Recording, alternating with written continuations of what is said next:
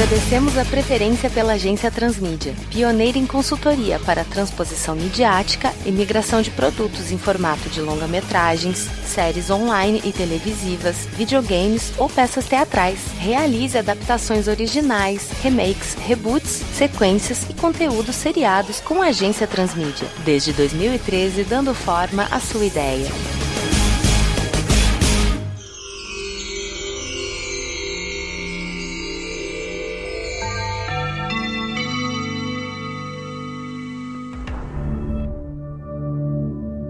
Eu vim até aqui apenas para saber o significado do poder misterioso que eu possuo.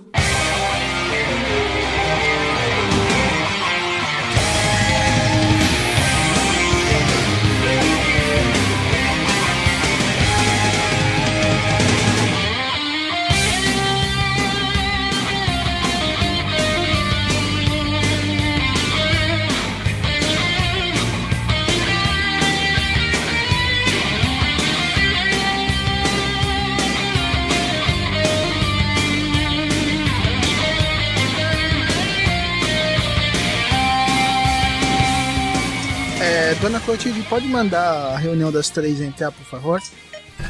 Ô, seu Cláudio, tudo bem? Ô, senhor Mota, tudo bom? Quanto tempo nós nos vemos? É. Quanto tempo? Eu tava aguardando aquela produção lá sair, mas até agora não apareceu nada, mas só pelo fato de não ter um produto não quer dizer que a gente não tenha mais nada a oferecer pra Toei, não é verdade? Isso, isso aqui a galera é cascuda, eles demoram pra preparar o roteiro, para a produção. Um dia sai, com certeza. Vocês não sabem quanto demorou os especiais que saíram no passado. Ah, então vamos ficar na espera. Mas enquanto isso, já vamos deixar outro aí na fila, né? Sempre quanto mais melhor, é assim, não corre o risco do Togashi fazer qualquer bosta aí. Bom, dessa vez eu não vi sozinho, trouxe um pessoal pra me dar uma ajuda aqui, uma consultoria e melhorar aí também o produto que a gente vai oferecer pro senhor. Ok, e quem são eles? Olá. Olá, senhores, tudo bem? Muito prazer. Prazer. Eu sou o Diogo, consultor de produção da Transmídia. Olá, sou a Drica da consultoria de marketing e franchise e espero que possa colaborar com a Toei com algumas ideias bem lucrativas. Apresentados todos os que vocês me trazem, senhor Mota. Fiquei sabendo que a Netflix vai desenvolver um produto relacionado a Cavaleiros do Zodíaco, né? E eu pensei numa possibilidade da gente fazer um produto dentro do universo Cavaleiros do Zodíaco, mas uma adaptação livre, aproveitando alguns conteúdos do que já foi lançado em mangá e em alguns animes da própria franquia e desenvolver uma história um pouco mais madura, fora da linha que a gente tem visto em relação a Cavaleiros do Zodíaco, né? Sempre Atena raptada, com armaduras a dar com pau pra gente vender muito bonequinho, mas dessa vez eu tava pensando em a gente fazer uma coisa diferente. Na verdade, eu tava pensando em fazer um conteúdo mais aterrorizante. E o que você pensou? A priori, eu tava pensando em em fazer um- uma minissérie dos cavaleiros indo para um mundo bizarro, mas onde esse mundo teve uma lógica que prevaleceu. Porque a gente tem que entender que o que foi apresentado logo no começo, os nossos cavaleiros, eles eram magros, franzinos, eles eram ponto fora da curva, era o azarão da corrida. Isso. Nesse mundo bizarro, imagina que quem é o Cavaleiro de Pegasus é o Cassius, o Oco é o Cavaleiro de Dragão, o Isaac é o de Cisne, o Shun morreu na Ilha da Rainha da Morte, né? Porque ele tinha sido sorteado pra Yui que falou eu que vou, e assim sendo, ninguém vira Cavaleiro de Fênix, e a June de Camaleão agora é a June de Andrômeda. Hum, interessante. Como se fosse um IC. É, é um what if. Só que não é apenas a gente falando sobre a história desse pessoal. Os nossos cavaleiros, eles vão ser enviados para esse universo alternativo através de um surto do canon de gêmeos, né? Já que o Saga foi pro Sal, ele assume a armadura do irmão, ele vai ter uma ligação psíquica com a contraparte do Saga do outro mundo, né? Desse mundo invertido, tipo Stranger Things, e os dois abrem um portal no Mediterrâneo que vai ser uma lupa em cima do golpe outra dimensão. Só que dessa galera, o Ikki é o único que não é transportado, porque ainda existe um Ikki vivo nessa dimensão. Agora, o Seiya, o Yoga, o Shiryu e o Shun desse outro mundo não existem. Eles morreram. E aí é onde é um confronto dos cavaleiros do universo atual com os cavaleiros do universo bizarro, é isso? Isso, é são os nossos cavaleiros da nossa linha normal de dimensão, invertendo pro Upside Down, né? Indo pra esse mundo bizarro, onde eles vão enfrentar esses cavaleiros. E o Ikki, não sendo o único transportado, ele vai ter que ir através do portal e passar pelas 12 casas. Só que essas 12 casas são ao contrário. Enquanto a gente tem Ares, Touro, Câncer, Gêmeos e tudo mais, vai começar por peixes. Ele vai ter que descer esse buraco, ir para essa dimensão invertida e enfrentar peixes, aquário, capricórnio, sagitário, escorpião. Meteoro! E Pegasus! Chefe, aproveita e dá aquele catado bacana também sobre os titãs. Ah, mas com certeza.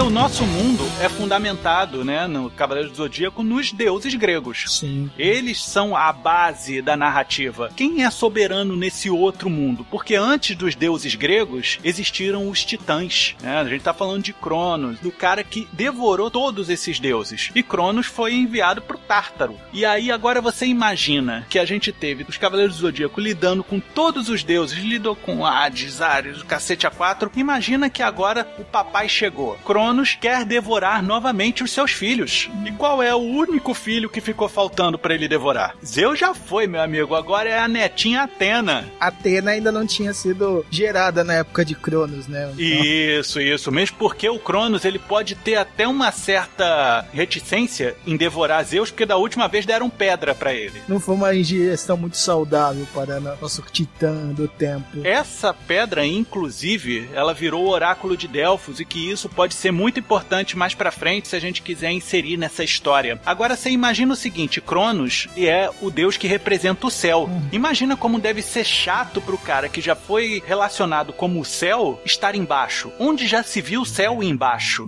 Na verdade, ele quer devorar os deuses do nosso mundo, da nossa dimensão, para que ele novamente possa ascender a céu, onde novamente os titãs, o Hecatonqueros, o pessoal os ciclopes e tudo mais possam retornar ao nosso mundo e fazer aos moldes como ele quer. Está começando a ficar interessante. E eu vou tornar isso mais interessante ainda porque eu vou agora pegar a cartilha básica de como fazer produtinhos da Toei e Saint Seiya e vou rasgar aqui na sua frente, senhor, porque não vamos utilizar do outro lado armaduras.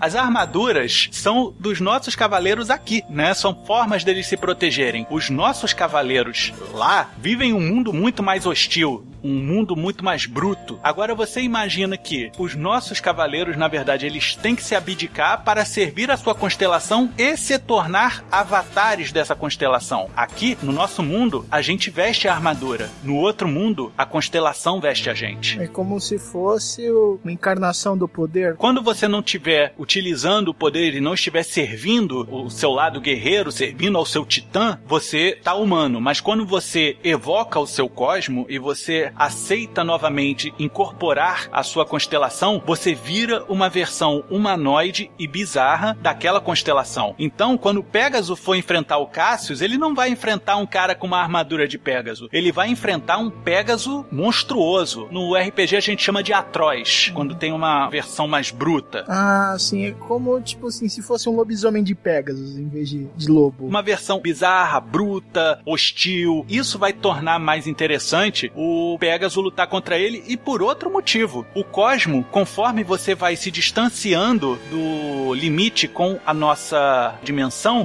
vai ficar mais fraco, porque você está se distanciando da sua constelação. Da constelação original. E seria, como nesse universo, seria outra constelação que dá poder ao Cassius, por exemplo. Isso. O Cassius ficaria mais forte e o Seiya mais fraco. Ele ficaria mais suscetível aos ataques do Cassius. E aí a gente teria a coice de Pegasus, você tá entendendo? Uhum. E uma outra coisa que vai ficar mais interessante, como o Ikki não tem como ir junto com essa galera, porque eles conseguiram ir porque não tem representantes bizarros deles nesse mundo, o Ikki vai vir sozinho atravessar as 12 casas dessa dimensão bizarra. Esses Cavaleiros de Ouro trabalham nessa mesma esfera. Eles se transformam em versões bizarras das suas constelações. Então, imagine que o Wiki está participando de Shadow of the Colossus. Então, além dos Dioros ficarem antropomorfizados nas suas constelações, eles ficarão gigantes também. Porque aí a gente mostraria que esses Cavaleiros de Ouro são mais do que simples cavaleiros, eles seriam a elite dessa galera. Sim, é, inclusive, durante o nosso processo criativo, a gente tomou a liberdade de pegar algumas inspirações de animações que, segundo a pesquisa, já fazem muito sucesso com algumas temáticas parecidas. Por exemplo, Attack on Titans, sabe? Aquela coisa da maestria do ser gigante, que ele é uma antítese a todo o micropoder. Interessante isso. E como você falou de vender bonecos, eu não vejo o ruim disso, porque poderíamos vender dois bonecos da versão humana e da versão antropomorfizada. Com certeza. A gente rasgou a cartilha da venda da armadura. Agora a gente vai vender o boneco e vai vender a versão monstruosa, entendeu? A gente, na verdade, tá colando na sua cartilha HP Lovecraft. Quando um ganha, todos ganham. Eu vi que quanto mais variedade de produtos,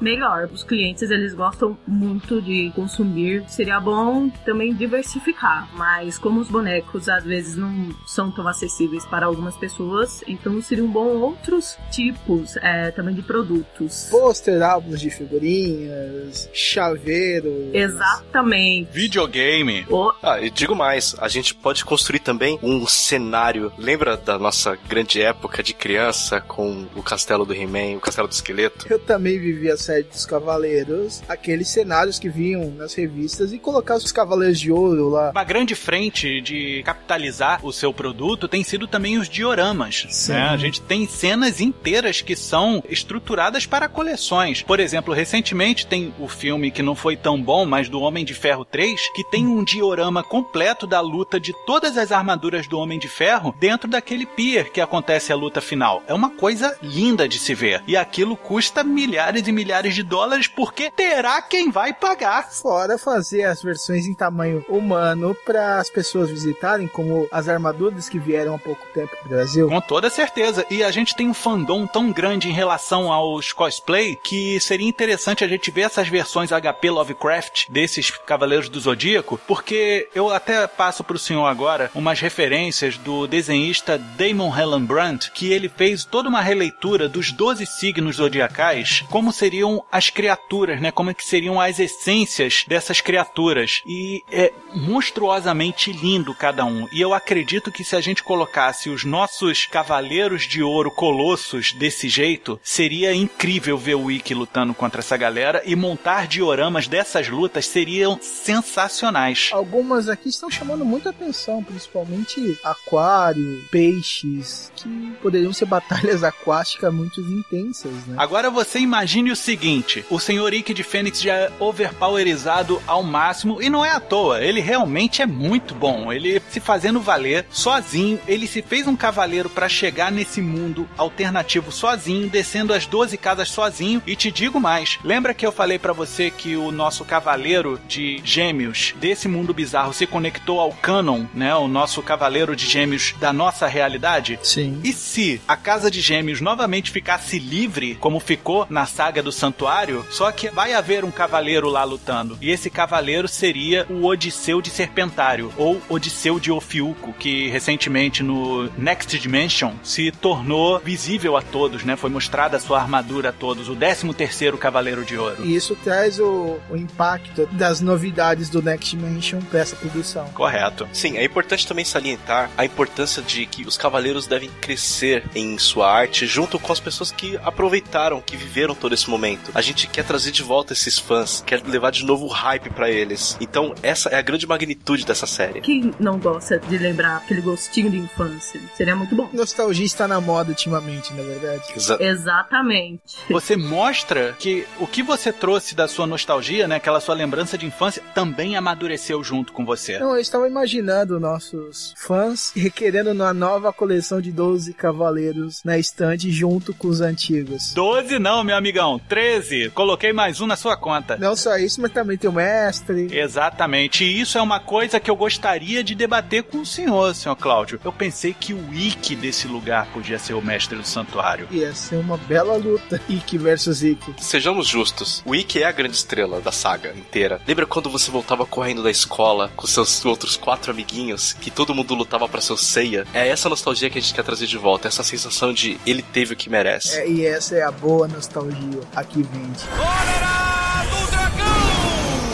Eu tava pensando em trazer os nomes dos cavaleiros do Next Dimension, mas tirando o Xion e o Doku, o de Ares e o de Libra, porque eles já apareceram anteriormente. Mas a gente pode trabalhar outros, não, não é um problema em relação a isso. Mas a gente traria, por exemplo, o Ox de Touro, o Abel Caim de Gêmeos, né? O Kaiser, Shijima, Ecarlat, Gestalt, Izuma, História, Cardinale e também o Odisseu, como a gente falou, de Serpentário, para somar isso daí. Só que eu queria trazer não apenas essas referências, mas eu queria trazer também referências contrárias, como por exemplo, o Mu, ele é conhecido como sendo restaurador de armaduras, né? O cara que traz as armaduras de volta à vida. Já pensou se o nosso Mu, que na verdade vai simplesmente se chamar Cavaleiro Carneiro, né? Porque ele se torna aquilo, né? Ele não é mais fulano de não sei o que. Você vai para casa de Carneiro, casa de Ares, você vai para casa de Touro. É a casa deles. E acabou, não tem o nome do cara. Ele não, não, não é um sublocatário do negócio. E aí, esse nosso Cavaleiro de Carneiro, ele é o maior destruidor de armaduras de todos os tempos. Ele não permite que você mantenha uma armadura nem mesmo a de Fênix, que se reestrutura o tempo todo. Sim. E ainda mais a gente reforça essa fraqueza, vamos dizer assim, da armadura de Fênix, porque ele também está se distanciando. Quando ele chegar na casa de Ares desse mundo bizarro, ele já vai estar tão longe da própria constelação que ele já não vai ter o cosmo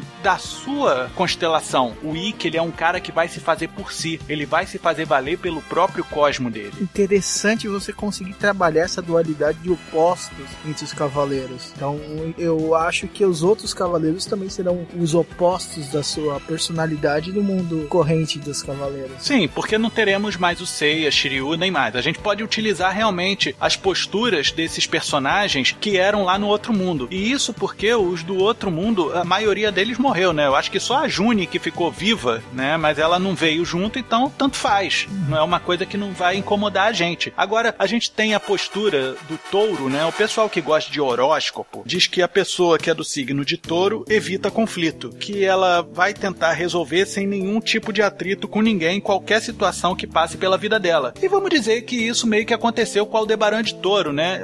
Tirando o fato dele ser brasileiro e não querer trabalhar, tem o lance de que ele virou e falou: ó, se você quebrar meu chifre, você passa. Quebrou? Pode ir. Ele não queria se, se cansar, tá entendendo? Aí falou: ó, se vocês três me atacarem ao mesmo tempo e conseguirem me imobilizar, vocês podem passar. Ele deixou, cara. Ele evitou conflito, mesmo sendo gigantesco. Porque eu acredito que se o Aldebaran se esforçasse um pouquinho mais, ele moía todo mundo que tava ali. Assim como ele fez com o Spectre na casa de Toro, que pegou ele na covardia e ele ainda enfraquecido esmigalhou esse Spectre em sua beira da morte. E aí a gente colocar essas versões contrárias do que acontecia na saga do Santuário pra esses nossos personagens. Eu então fico com dó que quem for enfrentar o contraparte de Virgem, né? Que limita-se o poder e esse vai esbanjar poder. A gente pode até fazer com que esse camarada que é o Cavaleiro de Virgem, ele não tenha pálpebras. O olho dele fica aberto o tempo todo. E totalmente full power todo o tempo.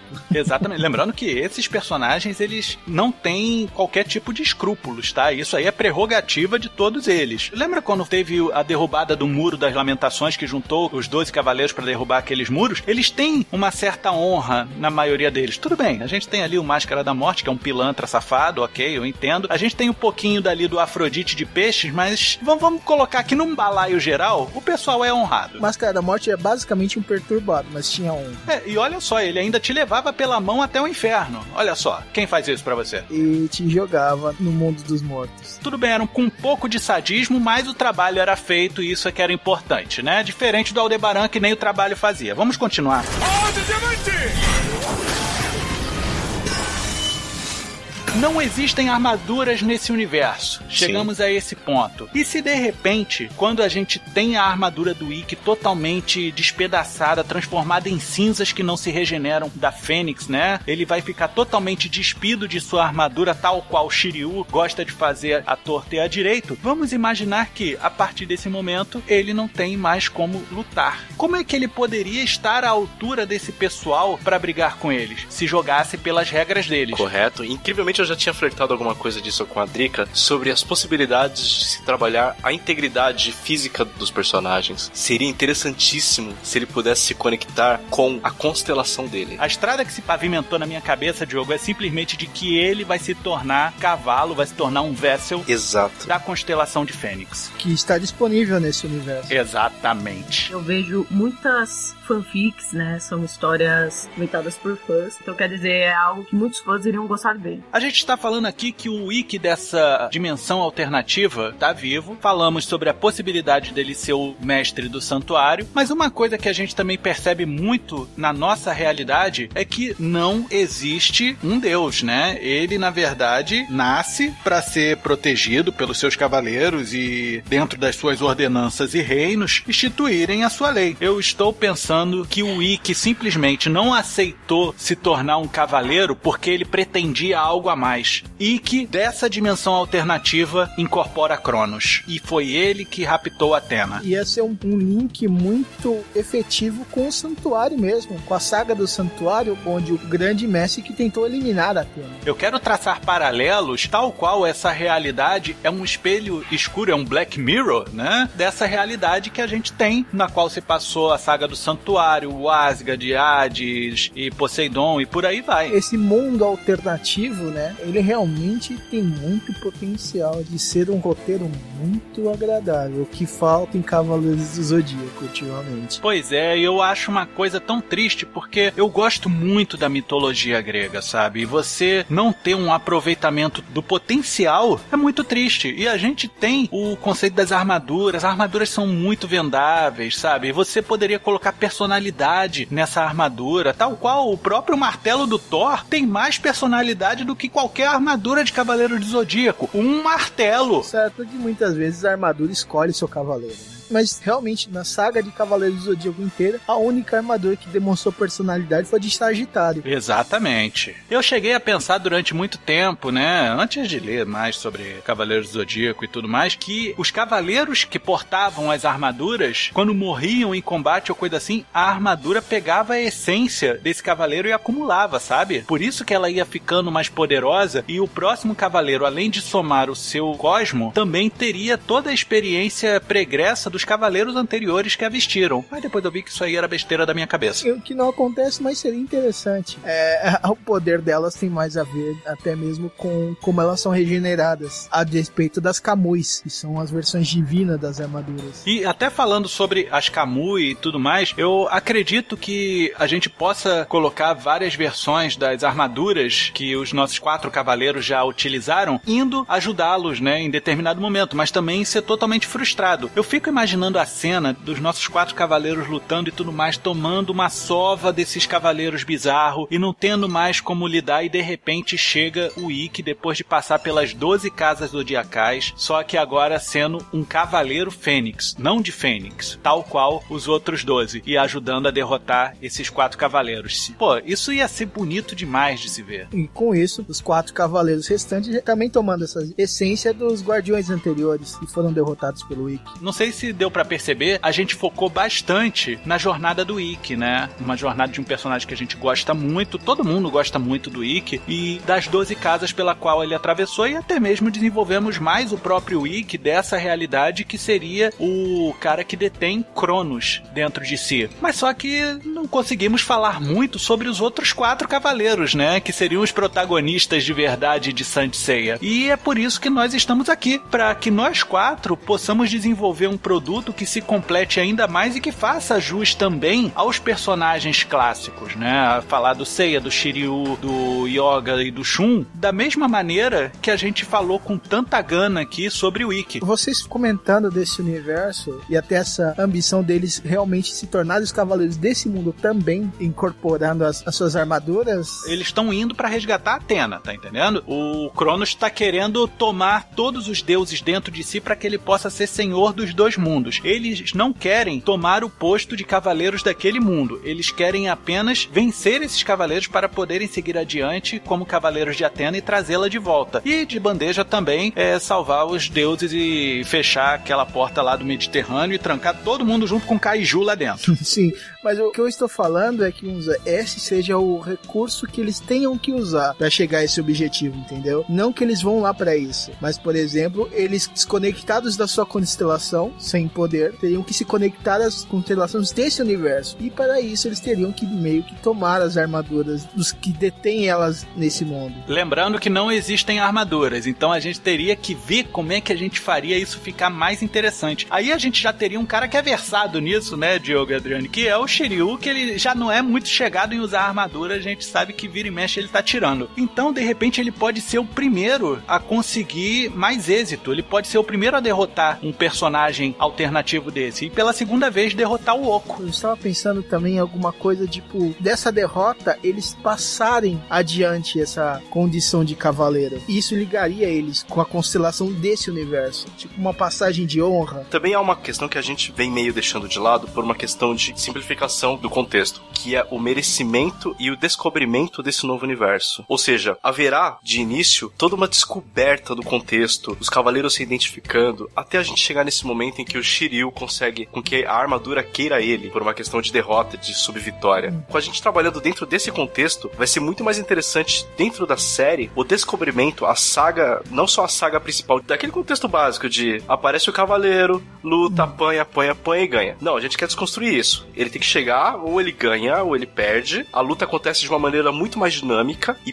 por final, a armadura merece ele ou não. Inclusive, chefe, eu gostaria de sugerir aqui que nem todos os cavaleiros chegassem ao final. Alguns ficassem pelo caminho mesmo. Não de repente mortos, mas incapacitados de irem adiante, é isso? Exato. A partir do momento que eles chegam lá embaixo e eles perdem meio que a alma da sua armadura, a armadura nada mais vira do que um peso de metal para eles. Não é funcional e, na verdade, mais atrapalha do que ajuda ou protege. E se de repente, no momento em que eles derrotarem as suas contrapartes bizarras, aquela constelação que deixa de existir, ela encarna, entre aspas, na armadura, para evitar que os nossos personagens, esses quatro, incorporem e virem simples cavalos para as nossas constelações em si. E aí a gente teria um upgrade de armadura. Olha, eu te dando dinheiro, seu Cláudio, olha só. Teríamos upgrades das quatro armaduras ficando mais bizarras, mais potentes, mais intimidadoras, porque agora também são geridas pelas constelações do mundo bizarro. E o principal, Sim. elas estarão reestilizadas. Ou seja, a gente realmente vai dar muito dinheiro para você. Ou seja,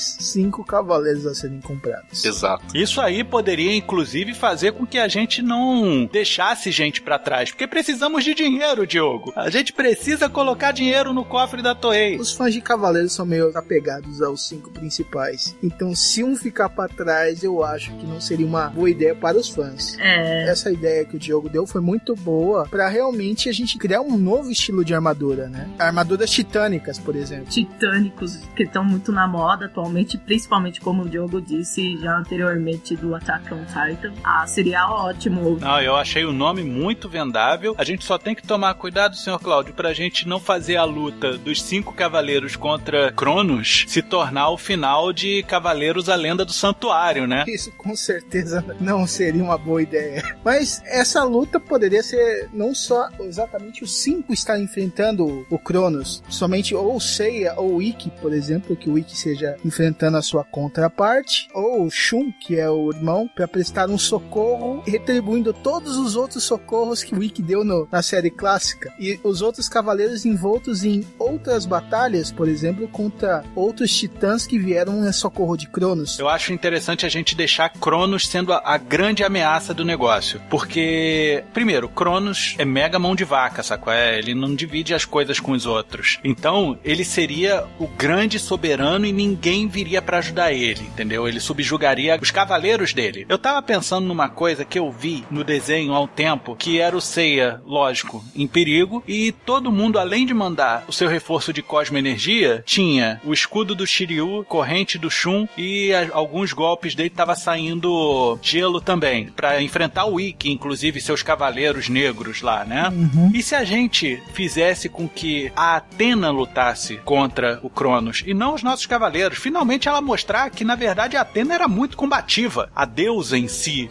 Por que, que a gente não faz com que os nossos cavaleiros, em determinado ponto, estivessem realmente cansados, mesmo depois de toda a sua luta, e ela falasse: Não, agora é comigo, vou me resolver com esse cara daqui. E aí eles enviam suas armaduras para ela e ela teria a chamada armadura de Quimera. Que Quimera, na verdade, é um retalhão de três bichos, né? Bode, leão e cobra. Então a gente pode fazer uma armadura de Quimera que ela recebeu todas as armaduras e de repente pode receber aí uma ajuda do Ikki também no meio tempo, porque afinal de contas ela está lutando com um Ikki possuído por Cronos. Tanto que na saga de Hades é ela que mata Hades, não o Seiya. Nesse caso, só dá o golpe final. Mas ela estando no combate desde o começo seria realmente uma boa estratégia para a luta final. E como é ela que sela os deuses antigos, ela mesmo pode selar tanto esse universo inteiro. E se de repente a Atena tem a sua própria saga acontecendo dentro de Cronos? Sim. Porque ele já teria engolido a Atena e lá dentro dela a gente encontraria Hades, Poseidon, toda a galera que já apareceu, Ares, e eles lutariam dentro de Cronos para poder sair. E eles de repente sairiam todos na hora em que os nossos cinco cavaleiros estivessem enfrentando Cronos e aí ele ficaria mais fraco. Nessa que ficaria mais fraco, a Atena que lutaria com ele em pé de igualdade. Sim. E aí a gente faria com que existisse a armadura quimera titânica que a gente falou aqui, Hyper Mega Plus. Então os cavaleiros poderiam só criarem um caminho de fuga para Atena e não derrotassem o Cronos. Ah, é uma alternativa. Eles conseguiram fazer ele engolir o oráculo de Delfos novamente, porque aí ele vomitando colocaria todo mundo para fora como foi na história antiga. Ele até gritar depois de novo não. Que seria uma, uma ótima saída. E o oráculo de Delfos, uma forma reduzida talvez, e crescesse no estômago, assim como a armadura de Atena fez na saga de Hades. Sabe quem tá carregando o oráculo de Delfos? O Ikki. Ele entraria no estômago do Cronos Ikki para retirar. Ele enfia goela abaixo o oráculo de Delfos. E te digo mais, por que que os quatro cavaleiros foram parar lá na frente, eles não enfrentaram as 12 casas bizarras e o Ikki teve? Porque a chave pro Ikki entrar é justamente o oráculo de Delfos. Os outros conseguiram ir porque eles não tinham contraparte. Ah, toma aí o bypass, toma aí o atalho. Aí o Ikki, beleza, como é que eu vou nesse negócio? Não, não, eu não tenho vibração pra entrar aí. Ok, então toma essa chave aqui chamada Oráculo de Delfos. Enfia isso na goela do Cronos que você vai conseguir trazer a Atena de volta. Entrega isso pros outros cavaleiros e vocês vão conseguir salvar. Demorou. E aí vai. Sim, um elemento que seria colocado no começo, que seria usado no final. Esse elemento, dependendo do tempo, ele pode até ser esquecido durante o roteiro. Uhum. Ele só realmente relembrado na, nos últimos momentos antes da luta final. E isso remete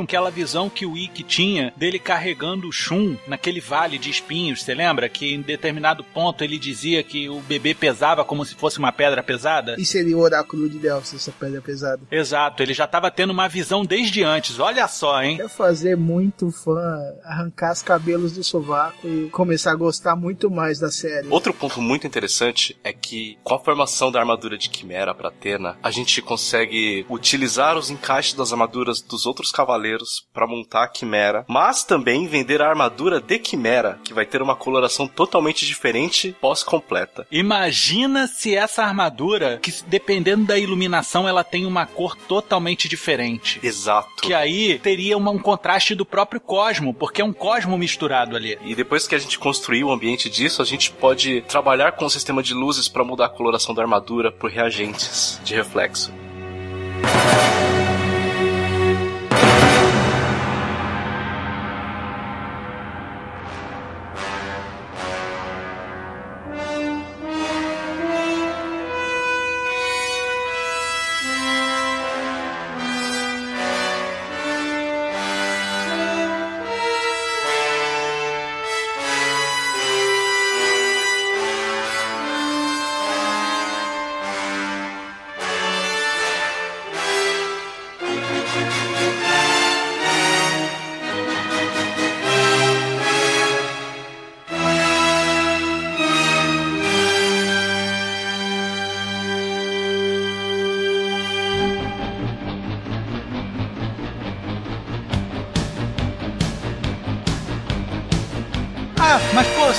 Estava com todos os deuses lá dentro, o Ikki conseguiu enfiar o oráculo de Delfos goela abaixo do Cronos. Foram todos os deuses para fora. Por que só a Atena vai tampar o Cronos de porrada e os outros deuses vão ficar coçando o saco? Quem é a única pessoa que tá com cavaleiros representantes do lado bizarro? Atena. Então ela vai ser empoderada pelos seus cavaleiros, porque ninguém, nenhum general marina, nenhum espectro veio ajudar os outros deuses. Por isso que ela pode fazer frente a Cronos. Isso realmente é um- uma boa saída e, por exemplo, ser um clímax, ou seja, quando todos os cavaleiros derrotados e que joga o oráculo de Delfos goela abaixo e faz vomitar os deuses. Os deuses enfrentam Cronos e são derrotados. Aí Atena se levanta e para proteger a Atena, como eles não conseguem mais lutar, eles entregam suas armaduras para se unir à armadura de Atena, que poderia ser revivida nessa parte, que ela foi usada realmente muito pouco dentro da série original. O uso da armadura de Quimera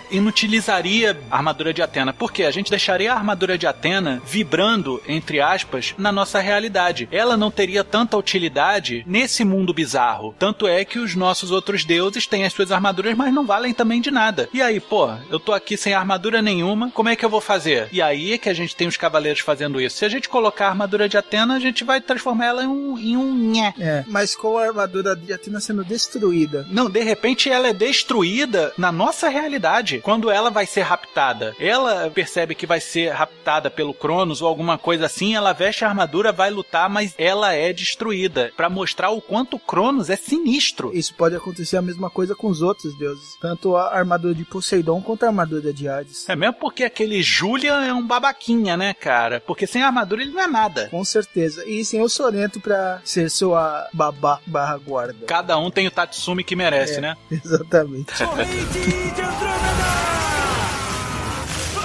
Eu acredito que dê pra gente fazer uma amarração muito bacana, linkando esses elementos novos junto com os elementos das outras sagas. Eu vejo muito potencial nesse produto e eu acredito muito que esse vai ser o melhor Cavaleiro do Zodíaco já feito na história. Hum, com certeza. Se levarmos em consideração o ômega e o alma de ouro, não é muito difícil a gente fazer isso. Com certeza. Deu pra perceber, senhor Cláudio, que a gente bebeu em muitas fontes de material de Saint Seiya que já foi liberado. Next Dimension tá aí, até o próprio Saint Seiya G, né? A gente tem a figura do Cronos lá também, mas só que de uma forma totalmente diferente como é abordada. Temos o Cavaleiro de Cronos também, que é outro papo que esquece isso daí, sabe? Mas a gente bebe de fontes de coisas que já aconteceram e de alguma forma a gente tentou melhorar pra tornar não só vendável como também mais maduro. A gente vive uma época em que realmente os produtos eles têm que se amadurecer e acompanhar o seu público original e convidar o seu público novo a crescer também. Com certeza, de Dragon Ball Super, o sendo muito diferente do Goku do Dragon Ball Z. Isso porque o universo de Cavaleiros merece uma coisa bem melhor do que ele estava sendo tratado ultimamente. Exatamente. Com toda certeza. Se espelhar um pouco em Dragon Ball, mas é claro, fazer uma coisa bem mais superior a tudo que a gente já viu até hoje. Ave Fênix. Eu acho interessante o nosso Ikki não voltar. Ele continuar vivo, só que ficar preso na dimensão do Cronos. Ele ficar por vontade. Sim.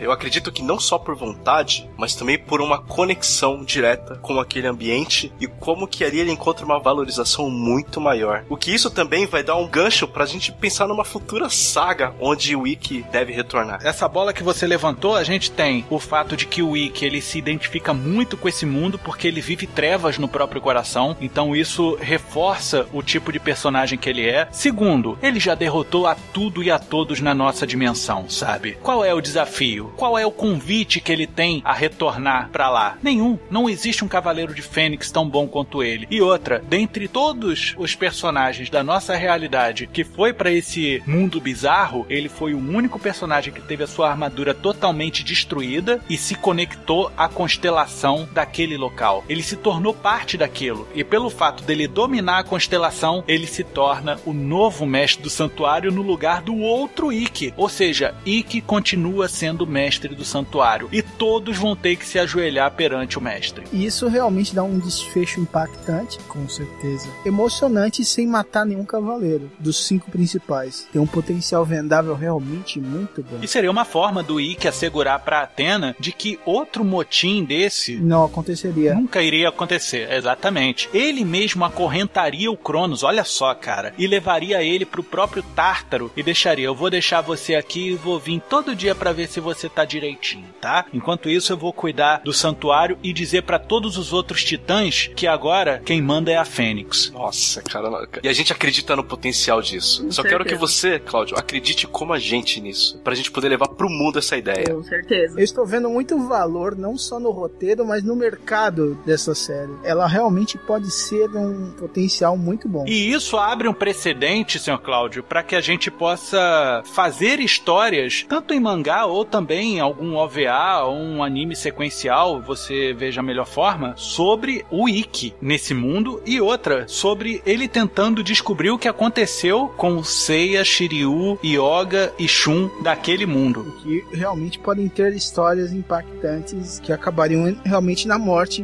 deles, sem realmente precisar matá-los. É, a gente mata só um pouquinho. De leve. Não, porque eles vão estar mortos nesse universo, mas não mortos no universo corrente. Então eles existem, mas a gente pode tratar da morte deles, mas nesse universo. Exato. Os nossos cavaleiros de bronze vão voltar pro nosso mundo ainda mais fortes, porque eles vão voltar com as armaduras também com o cosmo do mundo bizarro. Sim, o cosmo da outra dimensão. Exato. Isso vai fazer com que haja necessidade de se criar novos desafios para esses cavaleiros. A gente quer colocar um ponto de transformação dentro da saga Senseiya, onde não dê mais para voltar para trás, onde só a mitologia não será mais o suficiente para ser um desafio para os cavaleiros. A gente quer empurrar esse roteiro para cima e fazer com que toda a criatividade em volta de Senseiya seja elevada. Assim como os cosmos. No seu coração, não só elevar o cosmo, mas a gente também elevar um cavaleiro. Imagina um pós-crédito, que eu gosto muito de um pós-crédito. De repente, entre a casa de Libra e Escorpião, que eu acho que é mais ou menos nessa, dentre uns degraus, quebrar um pedaço, sair um braço de uma armadura de ouro, sair um camarada de lá de dentro e é o Odisseu de Serpentário e falar: É, eu acho que aqui eu posso me dar bem. Com certeza. Porque a gente pode fazer com que o Ikki converse, entre aspas, né, com o Cavaleiro Serpentário durante a luta que ele tem na Casa de Gêmeos. E aí ele fala, pô, pera aí, se no mundo desse cara não tem o Serpentário, é pra lá que eu vou. Ele finge que morreu na luta contra o Ikki, porque enquanto a luta toda, tem toda a luta com foco indo lá pro Cronos e a luta dos deuses e dos cavaleiros, armadura quimera, o cacete, cobertura, globo, galvão, filma eu, o Serpentário ele tá subindo todas as casas pra poder vir. Na verdade, o pós-créditos acontece durante o que tá rolando no mundo bizarro. Isso seria realmente impactante. Um novo motim vindo do Serpentário. Aí imagina colocar os nossos cavaleiros, na hora que eles voltam, o santuário tá todo destruído. Todos os cavaleiros de ouro na merda, quebrados ou mortos, você escolhe o que achar melhor. O que que aconteceu aqui? E aí a gente descobre no pós-crédito que foi o Serpentário que chegou. Ou ressuscitou. Renascido do inferno. Ou relegado. Vamos ver como o Kurumada trabalharia isso no Next Dimension. Verdade. Então eu acho que temos um bom material por aqui. Eu quero deixar bem claro que há uma quebra de paradigma quando a gente pega os nossos queridos cavaleiros e colocamos eles dividindo o estrelismo junto com o nosso Ikki. Porque ele sempre foi o anti-herói, ele sempre foi a antítese do que os cavaleiros sentem. O Ikki só chega pra resolver. E dessa vez não, dessa vez ele tem que se resolver e a gente tem que ver isso acontecer. Isso vai fazer com que toda a magia aconteça de uma maneira muito diferente. Sim, os outros cavaleiros sendo o suporte do Ikki. Sim. Trazer mais emoção e sentimentos pro Ikki também, né? Trazer ele pra uma forma mais humanizada, digamos assim. Porque até então a gente conhece o Ikki como o cara que ele simplesmente aparece. A gente vai tirar ele da zona de conforto com que a gente tá acostumado a lidar com ele. Colocar ele num espectro maior, vamos dizer assim. Sim, com mais holofotes em cima dele. Ele sempre vinha pela coxia. É, ele é o cara que tá sempre lendo a revista dele em casa. De repente ele, ó, nossa, 45 de segundo tempo. É, eu vou lá fazer um gol. Sim. Cara, sabe quem é o Ikki? É o Jack Bauer. O Ikki é o Jack Bauer dos animes. pior. E aí, você tá afim de fazer isso? Afim, eu estou muito. Agora vou ter que convencer o chato do Kurumada. Agora, esse eu vou bater no peito e vou encher o saco do velhinho. Mas com certeza a gente vai sair com uma produção dessa muito bacana. Esse Kurumada vai me ouvir. Vamos mostrar pra Netflix como é que se mexe com Cavaleiros do Zodíaco. Qualquer coisa, se ele não gostar apenas da ideia de vender os produtos, apele para as emoções. Ah. Fale das emoções, de trazer a infância de volta. Eu acho que a infância de volta que ele consegue é só se ele comer crianças no café da manhã, Adriane. Porque ele, esse cara tá hoje em dia pensando mais com o bolso do que realmente com o core. Sim, mas vamos lembrar do royalties que ele vai ganhar com tanto bonequinho. É, va- é. É, É verdade. Vamos pensar nisso. Quanto mais licenciamento, mais dinheiro no bolsinho. É, o foco é o dinheiro, realmente. Então, tornando o Cavaleiros popular, eu convencer o Kurumada tem que apelar muito pra isso. Dá dinheiro pro velho! O Kurumada é o Jorge Lucas do Japão. Mas essa parte é comigo.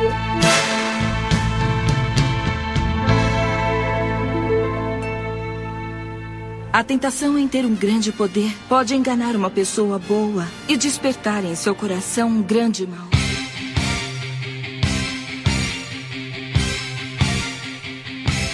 A ideia, ou o roteiro básico que vocês me apresentaram foi uma renovação que realmente Cavaleiros do Zodíaco está precisando e muito. Eu, como não só como produtor, mas como fã dessas franquias, eu realmente espero muito conseguir convencer a produção e não só o autor dos direitos, o Kurumada, a dar a permissão para a produção dessa série. Eu realmente achei inovadora e, e, a ideia com certeza vai render muitos frutos aqui pra gente da Toei. Então, Mota, senhor Diogo, senhora Drica, realmente muito obrigado por esta ideia tão particular, tão única, que renovará uma das franquias que fez sucesso não só no Japão, mas em alguns outros países. De nada, e sempre que precisar de novas ideias, pode nos procurar. E obrigada pela oportunidade de nós termos falado. Bom, eu quero muito agradecer a oportunidade de poder passar um pouquinho do meu sentimento pra Toei, mesmo sendo de uma maneira indireta, mas eu torço muito para que isso aconteça e que nós possamos ver lá na frente que essa foi uma grande ideia. E eu conto com você com isso. Por favor, leve esse sentimento. Ah, e leve o bolso também, porque a gente sabe como é, né? É isso. Muito obrigado mesmo e vamos em frente. Em nome da agência Transmídia, Departamento de Criação, senhor Cláudio, eu gostaria de agradecer mais uma vez de trabalhar um produto clássico com você e fazer uma releitura tal qual eu fiz também junto com o senhor em relação a Kamen Rider na outra oportunidade e fazer isso com uma franquia que eu gosto muito,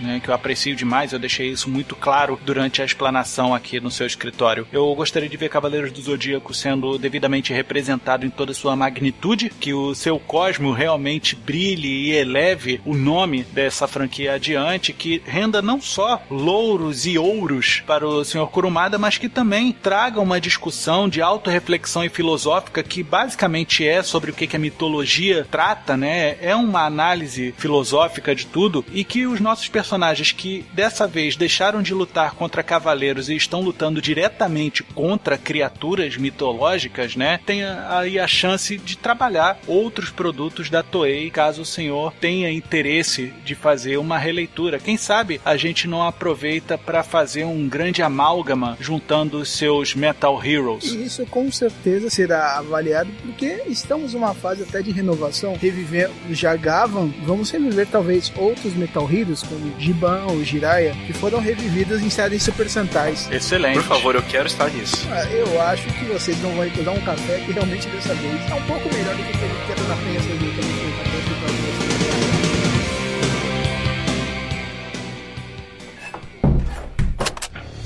Venha também dar forma à sua ideia com a agência Transmídia. Basta enviar a sua intenção de adaptação, feedback ou sugestão para o e-mail contato@agenciatransmedia.com.br, pelo Twitter arroba